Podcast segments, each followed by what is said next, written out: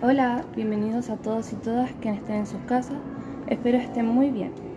Hoy me encuentro aquí con Antonia Rivera, una especialista en genética clínica, egresada de la Universidad de Chile, muy reconocida a nivel nacional. ¿Cómo está, doctora? Buenas tardes, Antonella. Yo muy bien, gracias. ¿Y usted? Bien y entusiasmada, porque creo que la nota que tengo preparada para el día de hoy es bastante interesante y el tema me es súper importante. Es más, fui yo quien solicitó hacerla. Bueno, sin más, vamos a lo que nos compete. Yo creo que todos los oyentes tienen conocimiento de lo que es el síndrome de Down y podrían identificar a quienes los padecen por sus rasgos característicos. Pero hoy decidimos invitar a la doctora para que nos cuente un poco más a fondo del tema y qué es lo que realmente sucede. Concuerdo totalmente con usted. Me parece sumamente importante saber sobre el tema, ya que la gente suele cometer errores al momento de tratar con personas con síndrome de Down llegando a caer a veces en la discriminación. Lo sé, eso es algo que he vivido en carne propia. Para las personas que no saben, y le comento a usted también, doctora, que yo tengo una hija de 7 años que tiene síndrome de Down y muchas veces es dejada de lado porque los demás piensan que ella no es capaz de hacer muchas cosas. Es por esa razón que tenía muchas ganas de tenerla aquí con nosotros, para poder aprender de qué se trata todo esto. Cuando nos enteramos que habían posibilidades de que la Marty tuviera síndrome de Down, igual nos afectó un poco como familia, emocionalmente, ya que no sabíamos lo que debíamos hacer. Igual los doctores nos informaron más sobre el tema y nos apoyaron en todo el proceso. Sí, así como usted me lo comenta, hay muchas otras familias pasando por lo mismo. Es lamentable, pero esperemos que por medio de esta entrevista las personas puedan aprender un poco y dejen de ver el síndrome de Down como una enfermedad, porque no lo es. Entonces, doctora, Cuéntanos un poco del síndrome de Down y sus causas. Para que se pueda comprender el tema, vamos a hablar del concepto de mutación. Bueno, una mutación es un cambio estable y heredable en el material genético. Por lo tanto, introduce variantes que suelen ser eliminadas. Pero ocasionalmente pueden incorporarse en todos los individuos de una especie, siempre y cuando sea necesaria para afrontar los desafíos que la naturaleza tiene para ellos. Por eso se dice que la mutación aumenta la diversidad genética y a nivel biológico puede ser un factor favorable. Sin embargo, en algunos casos no lo es y se producen estas anomalías como síndromes u otras patologías. Entonces, doctora, ¿no todas las mutaciones son iguales? No, y su clasificación es bajo diferentes criterios.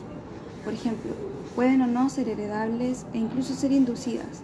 Es más, hay algunas que no afectan a la salud, y estas son las que como médicos conocemos como silenciosas o neutras. En el caso de que sean espontáneas, pueden ocurrir durante un proceso denominado replicación del ADN, en el cual se hacen las copias del material genético que se va a heredar en nuevas células. Y aquí también podemos hacer otra clasificación, dependiendo de la cantidad de ADN que está siendo afectado. ¿Y el síndrome de Down dónde se clasifica? El síndrome de Down es una mutación que se caracteriza por la alteración en la dotación cromosómica normal de la especie humana. Nosotros sabemos que como seres humanos tenemos 23 pares cromosómicos. Bueno, una persona con síndrome de Down presenta diferencia en esta cantidad. Claro, lo que tengo entendido es que se da debido a la edad de la madre o por genética. Sí, tal como usted lo dice, las posibilidades aumentan mientras aumenta también la edad de la madre. En este caso es una trisomía en el par cromosómico número 21, que deja de ser un par porque hay un cromosoma más que está alterando el funcionamiento de los demás. Esto trae consecuencias tanto físicas, que son más fáciles de identificar y conocidas por todos, como la nariz y manos anchas, aplanamiento facial, ojos almendrados, pliegues en la piel que va desde la nariz hasta el lado interno de la ceja, enrojecimiento de la piel y también psicológicas y sociales claramente. Con la Marti participamos en una asociación en la cual hay niños con síndrome de Down, en donde ellos pueden compartir y ser más, más sociables y he podido experimentar que a lo largo de este proceso la Marti se ha podido desarrollar con más facilidad y sin ninguna complicación. También me di cuenta que no todos los niños tienen las mismas capacidades y habilidades, son todos diferentes. Claramente las consecuencias pueden ser muy variadas entre cada paciente y se manifiestan en diferentes ámbitos, pero las que se han identificado como más frecuentes son el procesar más lento la información, una memoria a corto plazo, dificultando así el aprendizaje, lo que se ve incrementado por dificultades de conceptualización, abstracción, generalización, el relacionarse con los demás igual es un tanto complejo. pues suelen tener problemas para expresarse, tartamudeos frecuentes y pausas reiteradas en medio de las oraciones. Sin embargo, suelen expresar sus sentimientos de manera muy intensa y efusiva. El nivel de capacidad física es más bajo, ya que tienen un reducido tono muscular, debido a la pérdida de ligamentos, provocando flacidez y torpeza en los movimientos. También suelen tener un desequilibrio hormonal e inmunológico.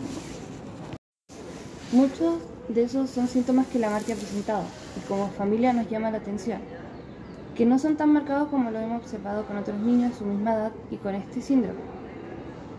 ¿A qué podría deberse esta diferencia?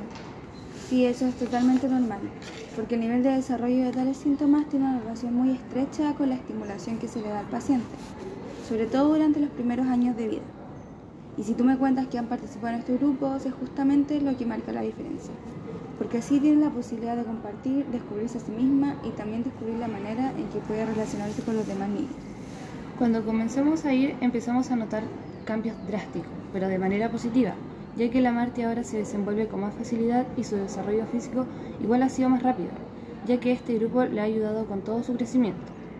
Terapias para que trate el tema de la flacidez y tenga mayor control de sus movimientos, como también el lenguaje. Me alegra que el proceso haya sido favorable y armonioso para ustedes, porque no todos los pacientes tienen la capacidad de progresar tan fácilmente. Permítame hablar un poco desde mi punto de vista. Yo pienso que este es un tema que todos deberíamos manejar un poco para poder comprender y ponernos en el lugar de las familias que están pasando por lo mismo y poder apoyarlas en el proceso. Porque el tema de la inclusión para nosotros tampoco fue fácil. Pero sin más y para ir finalizando, le quiero agradecer a la genetista Rivero por estar aquí con nosotros y poder educarnos con el síndrome de Down. Muchas gracias a todos ustedes por invitarme. Fue un gusto haber compartido mis conocimientos con ustedes y también conocer un poco de tu historia.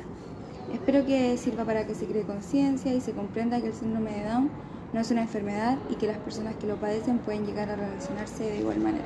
Estoy totalmente de acuerdo con usted, doctora. Muchas gracias por su amabilidad y disposición. Muchas gracias a ustedes por la invitación. Con esto nos despedimos el día de hoy. Buenas tardes a todos los oyentes y que estén muy bien.